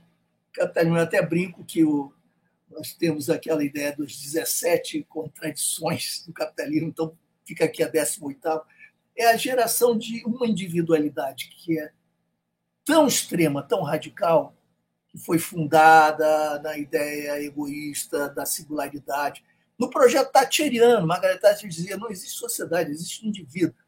E, efetivamente, o, o capitalismo contemporâneo opera nessa direção. Mas não controla a experiência humana, evidentemente, e essas individualidades romperam o espelho, quebraram o espelho, criando outras possibilidades mais radicais de subdividir a própria subjetividade, compreender alteridades internas, tomando-as para si esse si descentrado, polissêmico, num processo libertário inconcebível para quem operava na clave do James Stuart Mill do século XIX, que era o máximo que se poderia ir na clave liberal. É esse indivíduo racional, utilitário, que calcula e que tem uma pauta é como uma carteira de negócios. Agora eu incluo mais esse ponto, mais aquele aspecto. A partir de algum momento isso explode e gera outras possibilidades de ser, de se subjetivizar e de se relacionar. Então nós estamos numa fronteira que estilhaça uh, o, o, capitalismo. Quando o Mark Fisher dizia que nós perdemos o capitalismo e impôs limites e castrou nossa capacidade de imaginar alternativas a ele mesmo, né? diria, bom, é, é verdade, mas não deixou de construir condições de possibilidade para se desestruturar e para fazer emergir outros imaginários que talvez já estejam muito mais é, disponíveis do que nós estaríamos dispostos a aceitar. E eu acho, inclusive, que a direita, de certa maneira, já está imaginando o pós-capitalismo, às vezes de forma mais sistemática do que nós. É um pós-capitalismo que volta ao osso, porque o capitalismo é incompatível com a democracia e esse processo histórico acaba conduzindo a uma contradição insolúvel e eles voltam ao osso. O osso do neoliberalismo é a força, é uma certa é, redescoberta malthusiana de grandes projetos é, que envolvem uma revalorização autoritária. Eles ainda não têm nomes para isso. E é claro que a sua verdade histórica é o fascismo. É, eu, eu acho que não é casual e não é fruto da ignorância e da estupidez. Eles estão à frente. Essa turma que está jogando contra o sistema está sintonizada com o processo histórico de transformação no sentido regressivo, mas no sentido de transformação, uma transformação eticamente regressiva e regressiva do ponto de vista da vida humana e da vida no planeta. Mas eles estão à nossa frente, eles já estão ousando muito mais e nós continuamos com o vocabulário liberal democrático, que é o nosso. Nenhum problema, pelo amor de Deus, agora é o que nós temos, são essas as nossas colunas, que não despenquem mais, mas não vai dar para ficar só segurando essa coluna. Ótimo. Uh, a gente tinha combinado ou menos de durar uma hora e meia, mas eu queria fazer a última pergunta para o Luiz Eduardo, e, e, aí depois então a gente encerra, né? Uh, assim, an antes eu queria fazer um. que ia ser uma pergunta, mas vai acabar sendo um comentário, e, e, depois eu já faço uma pergunta que fecha um pouco com o que ele está falando. É, primeiro, assim, é, o, o Michael até falou desse texto do Rodrigo, né? Que é um texto super importante para a gente entender esse fenômeno desses arrivistas sociais, assim, uma espécie de segundo escalão que enxerga o bolsonarismo como uma oportunidade. Né? E o que é interessante é que eu estava lendo pela primeira vez de uma maneira sistemática, admito, né, o, as origens do totalitarismo da Hannah Arendt, né? É, aqueles livros que a gente né, frequenta muitas vezes na vida, até cita de vez em quando, nunca pegou e leu da página 1 até a página 500 e tanto, né? Mas então eu peguei e fui ler ele inteiro, né? E é muito impressionante quando a gente olha o nazismo sob uma perspectiva diacrônica, né? Que é o que parece, para mim, está faltando um pouco nessas análises de conjuntura que coloca, destacam a questão do populismo, de que é só uma direita um pouco mais extremada, etc. e tal. Porque é, essa ideia, por exemplo, que o Luiz Eduardo citou, né, de que as instituições estão funcionando porque conseguiram inibir o sucesso do bolsonarismo, bom, hoje o que acontecerá amanhã ou depois de amanhã, né? Quer dizer, o movimento não se encerra. Não pode, a gente não pode analisar o movimento por uma figura congelada de um movimento no seu início. O nazismo levou 30, 35 anos até conseguir chegar no seu objetivo, né? que eram as câmeras de gás, que eram os campos de concentração. Né? Então, é, pode ser, muito bem, né? Esperamos que não. E, e agora, o, inclusive, né? Não quis interromper o, o Luiz Eduardo para não desconcentrar ele, né? Mas saiu o IPEC, tá tudo igual, tá? É, seguimos aí 50 a 43 pro Lula. Então, ó, show, tá show para nós, né?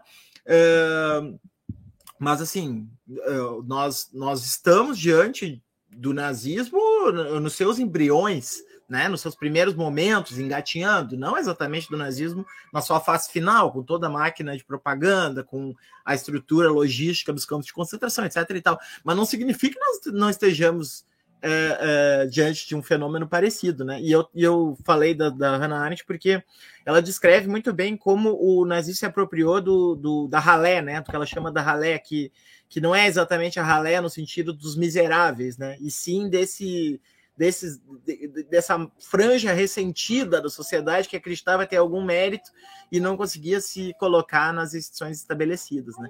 Daí também o elemento caótico do, do, do, do bolsonarismo, né? Esse elemento de, de desestabilização da. Uma participação especial aqui, né? esse elemento de, de, de, desestabilização, né, de quebra da hierarquia, esse momento anticonservador mesmo do bolsonarismo, né? Então é só para referendar um pouco o que o Luiz Eduardo falou, né? No sentido de que eu estou de pleno acordo que o movimento é fascista e desde o início me irritou a pusilanimidade, não, né, a palavra que o Luiz Eduardo gosta, que eu estou de pleno acordo que caracteriza, de alguns de de eufemizar né, o, o, o que está acontecendo usando né, todo tipo de adjetivo, como a mídia faz até hoje. Mesmo a mídia estando um pouco mais incisiva em relação às violações por pressão nossa, mesmo assim, ela continua eufemizando. A palavra fascismo, por exemplo, nunca é pronunciada. E isso é vergonhoso. Né? Então, assim, é mais um manifesto, tá? É, no, no, sentido de concordar com o que o Luiz Eduardo estava colocando e, e em função das provocações do Michael. Agora, um, um, o meu único comentário sobre o teu artigo, Luiz Eduardo, assim, ó, no sentido de, de, de, a gente pensar junto e um pouco chovendo no molhado, até, para uma temática que, que te é muito muito familiar e muito muito próxima, então não vou estar falando nada de estranho, né? Mas me parece que Uh, embora eu concorde totalmente com esse protagonismo da questão LGBTQI, da questão feminista, como uma desestruturação dessa demanda por ordem ontológica, como um processo de estetização de si pela performatividade, a própria questão do trabalho reprodutivo, que coloca o feminismo, né, de um deslocamento do, do, do patriarca e tudo mais, e o quanto a misoginia está diretamente conectada, né, no bolsonarismo e assim por diante. Eu estou de pleno acordo com tudo isso. Aliás, acho que esse foi um carro-chefe em 2018, né, que ficou muito claro o, o rebote do ele não, né, jamais dizer que ele não foi culpado pelo bolsonarismo, muito antes pelo contrário, ele foi a resposta mais sólida e mais consistente ao bolsonarismo. Mas é verdade também que houve uma, uma, uma espécie de rebote ali, né, uh, um rebote hediondo né, sobre, sobre esse movimento. Mas eu também acho, né, e eu digo assim, no sentido de chovendo molhado mesmo, né, eu também acho que o fato da gente estar tá vivendo uma transição ecológica, né, de antropoceno, dessa questão está entrando forte, não só na academia, mas nas mais diversas esferas culturais. Até um pouquinho na mídia, por, um, por uma linguagem um pouco menos técnica, mas assim, dessa questão ambiental, questão da Amazônia, dos fóruns internacionais, das pressões geopolíticas que são feitas com o Brasil e tal, que faz a gente colocar em xeque a hegemonia de um certo modelo ontológico ocidental que diferencia natureza e cultura, né? E que, portanto, Uh, ao externalizar a natureza, possibilitou toda essa exploração dos recursos naturais e, e, essa exaustão planetária que nos coloca em xeque, abriu a potencialidade para os povos indígenas né, e os povos de origem afro, seja afrodiasporizados, seja africanos propriamente dito, de revelar essas ancestralidades e atacar o racismo num sentido mais amplo de racismo, né? não só do racismo pigmentar, né? e não só do racismo estrutural mesmo, mas de um racismo ontológico, né? de, eh, que inclusive envolve considerar uh, outras formas de existir como raça, né? racializar esses outros povos. Né? Então, essa rebelião ancestral né, negra, diaspórica, afrodiaspórica, indígena, né, me parece também estar tumultuando com o mesmo volume, ou até mais, do que os movimentos feministas. Uh, e, e, e, embora esse movimento neofascista não coloque a linguagem supremacista explícito, está muito claro também um renascimento para mim do supremacismo branco, inclusive aqui no Brasil, inclusive em regiões do Brasil, é, que tem a marca da branquitude pelo fato de ser ter sido povoada por uma política de branqueamento estatal, né, por, por populações filofascistas, filonazistas que vieram ocupar o Brasil ali no, nos anos 30, etc. Então eu vejo dentro da, da estética rural né, dessa nova estética rural, dessa, dessa estética do agropop, por exemplo, eu vejo um componente racista muito acentuado, né, eu vejo uma oposição entre esse, esse renascimento macumbeiro, esse renascimento do povo do terreiro, esse renascimento do, do, do da, da, negritude, da, da, da, ancestralidade afro, né? toda essa recuperação que está sendo feita em artistas, músicos radicais,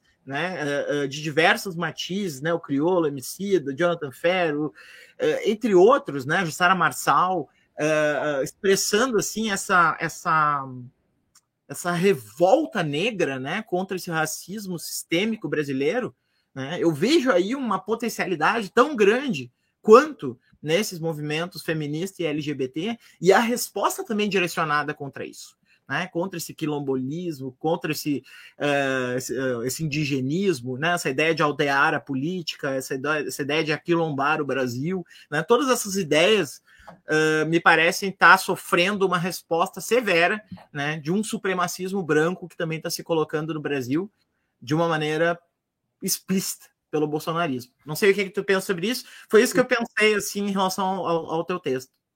Eu penso duas coisas, é, Moisés, estou totalmente de acordo com você, mas o, essa luta antirracista me parece que ela uh, aflorou e já se configura como uma agência, uma agência múltipla, mas muito viva, cuja potencialidade é inegável e está tensionando, interpelando né, tudo que, pelo avesso, representa o fascismo, etc., sem dúvida nenhuma. O que eu estou tentando chamar atenção para dimensões que não estão presentes no movimento, nos movimentos. Ah, alguma coisa da ordem é, da, das pulsões, da, da libido, do desejo e de processos eh, que não se dão a ver e que não tem nome.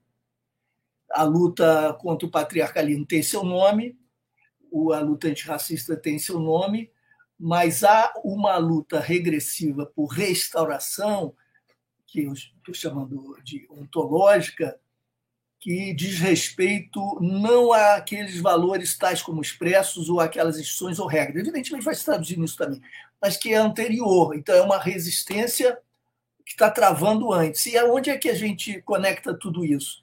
Na mesma ideia de natureza, porque eu passei rapidamente por isso, eu disse essência ou substância, natureza e vontade divina, um Deus de Primeiro Testamento, etc.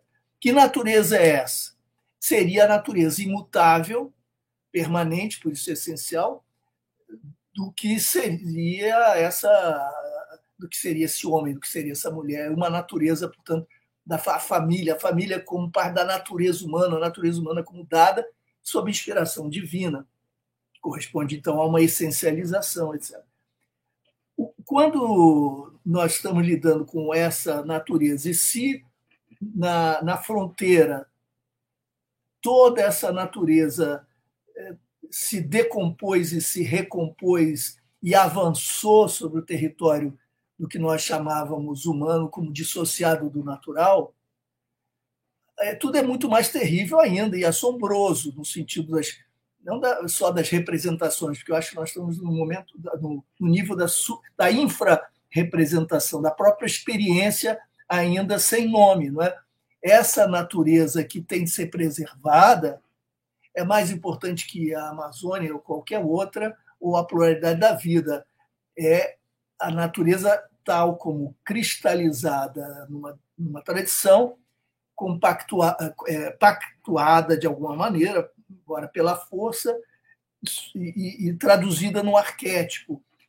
Isso que está sendo rompido. O movimento antirracista, é claro que está é, tensionando tudo isso, e emergiu, é, porque são diferenças que, que, se dão a ver, como é, transgêneros, etc., ou as mulheres estão se dando a ver nas suas movimentações. Mas eu acho que é uma dimensão aí muito profunda que atravessa, inclusive, a população negra. A questão da mulher negra é uma questão absolutamente radical e fundamental, né? porque recoloca no, no plano mesmo da população negra. Né? E isso acho que está tá presente e está sendo, de algum modo, revisto. E veja como é curioso, até escrevi sobre isso num texto que eu fiz, num ensaio que eu escrevi sobre a maré. Me parece, e você tocou esse ponto, uma solução, uma forma de construção muito muito sensível e muito sábia a ideia da ancestralidade que passou a ser cultivada, não apenas na sua dimensão religiosa, embora isso seja indissociável, mas mesmo na, nas autoconstituições, não só de família, mas de grupos e, e da própria subjetividade, remissão a um passado ancestral. É uma forma de sair fora, porque o antropoceno, de repente, foi jogado na cabeça de populações que foram escravizadas no processo que gerou o antropoceno. E agora a conta é apresentada a todos e todas, inclusive a essas populações. O antropoceno foi construído no lombo, nas costas, na contramão dos interesses, desejos de populações inteiras foram escravizadas. E agora disse: olha, companheiros e companheiros, olha, acabou, está para acabar, viu? E, e você, nós todos somos culpados, de alguma maneira responsáveis, temos que mudar de vida, etc. E quando você fala da ancestralidade, você joga o anzol para uma temporalidade mitológica de uma história que é, se subtrai, que refuga, que, que, nega essa história geradora do antropoceno. A ancestralidade corta é, de forma oblíqua não é? o, o a, essa, a nossa história, que é uma história ocidental, embora se imponha ao planeta, não é? mas a história ocidental, e o Oriente agora está tá competindo para se tornar protagonista, evidentemente, já se tornou com a China, etc. Mas é uma história do colonialismo branco eh, e do capitalismo imperial, etc. E, e as formas de construção que remetem à, à ancestralidade, mesmo jovens que estão vivendo o nosso tempo e a nossa situação contemporânea, parece que é uma espécie de, de resposta que não é negacionista. Ninguém está dizendo que não existe o antropoceno, que a gente pode lavar mãos em relação a isso. Mas para chamar a atenção para o seguinte: aqui há histórias distintas e o antropoceno está sendo agora imposto né, como cenário no qual nós estamos, vamos ter de operar. Os outros que estiveram fora disso vão pagar o preço também todas as sociedades originárias, igualmente. Né? Então, essa, claro que é, é, essa multiplicidade e as possibilidades novas, que a, ideia da pluralidade ontológica, é, o perspectivismo do Eduardo e todas as formas sensíveis e inteligentes de repensar as contribuições e as ações e os universos que convivem é, em luta, intenção e resistência, que tudo isso, é claro, vai concorrendo para, digamos, para intensificação desse desafio no plano ontológico. E, e nós podemos dizer, por exemplo, um, um, amigo meu que eu admiro muitíssimo, que é o Bruno Torturra, sei que também é amigo de vocês, o Bruno tem chamado a atenção, as lives do, do Bruno são iluminadoras para mim, eu não perco, e dali caminhos e pistas. Ele sempre, daquele jeito dele, diz: não, eu não sou isso, eu não sou aquilo, eu não estudei isso, não estudei aquilo. Ele diz algumas coisas preciosas. Ele sempre fez a interpretação é, do bolsonarismo, procurando vincular a emergência desse tipo de, de apreensão do mundo, de pôr-se no mundo, a partir da, do antropoceno, dos riscos existenciais carregados consigo pelo antropoceno. E relações, então, que vão se estabelecendo de um modo, ele é menos, muito menos, eu acho, do que eu, ainda tributário de uma certa filosofia marcadamente ocidental do sujeito, individualidade. Então, ele está pensando muito mais uma conexão que atravessa biologicamente as camadas dos seres vivos. Ele então chama atenção para conexões que se armam segundo outros mecanismos que dificilmente, aos quais dificilmente eu poderia dar sentido a partir do vocabulário que eu estou empregando. E acho que isso, isso é muito importante é, o, o Safatli, que eu também admiro muito, tem falado muito do caráter suicidário, que dialoga com todos esses outros, com todas essas outras chaves de interpretação. Eu acho que por aí nós, nós abrimos um catálogo hermenêutico, interpretativo, é, rico e interessante, em que essas aproximações conversam entre elas, embora iluminem aspectos distintos, dimensões diferentes do mesmo processo. Então tá.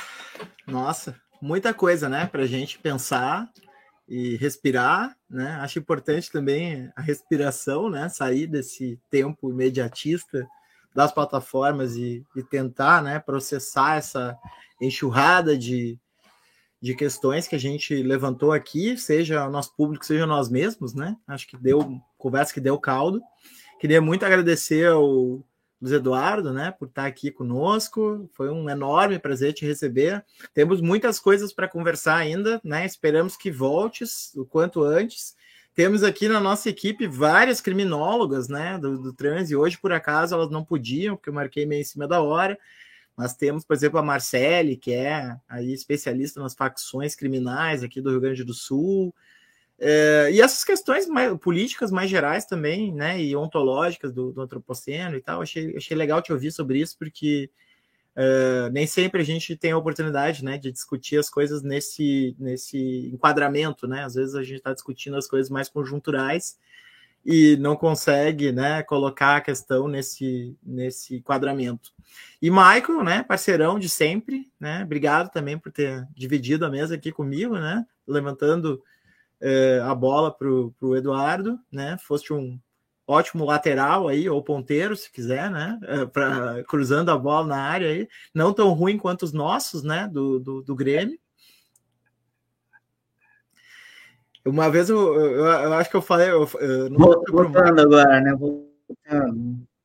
Voltamos, né? Finalmente, vamos ver como é que vai ser, né? Falando em expectativas sombrias, aquela vitória que deixa com medo, a, a volta é. do Grêmio me dá essa sensação também, né? Agora. É, é, eu falei, eu não sei o que pode ser pior, né? Se acompanhar as eleições ou o time do Grêmio na Série B, né? Assim, né? Ou, ou se eu já estava calejado, né? Quando, quando não deu o resultado que a gente esperava.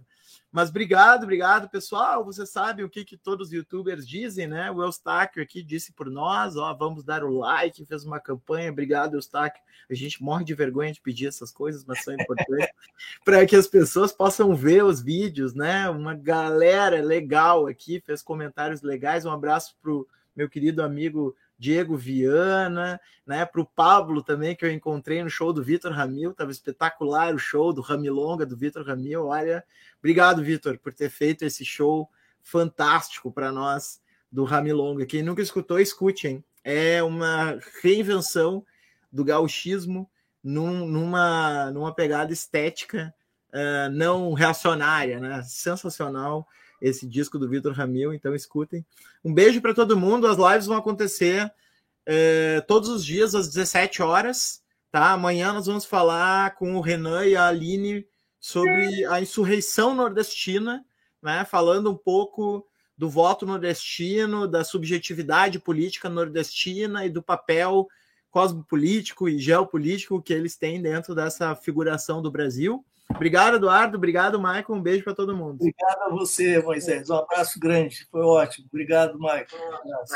Gente, até mais. Ótima conversa.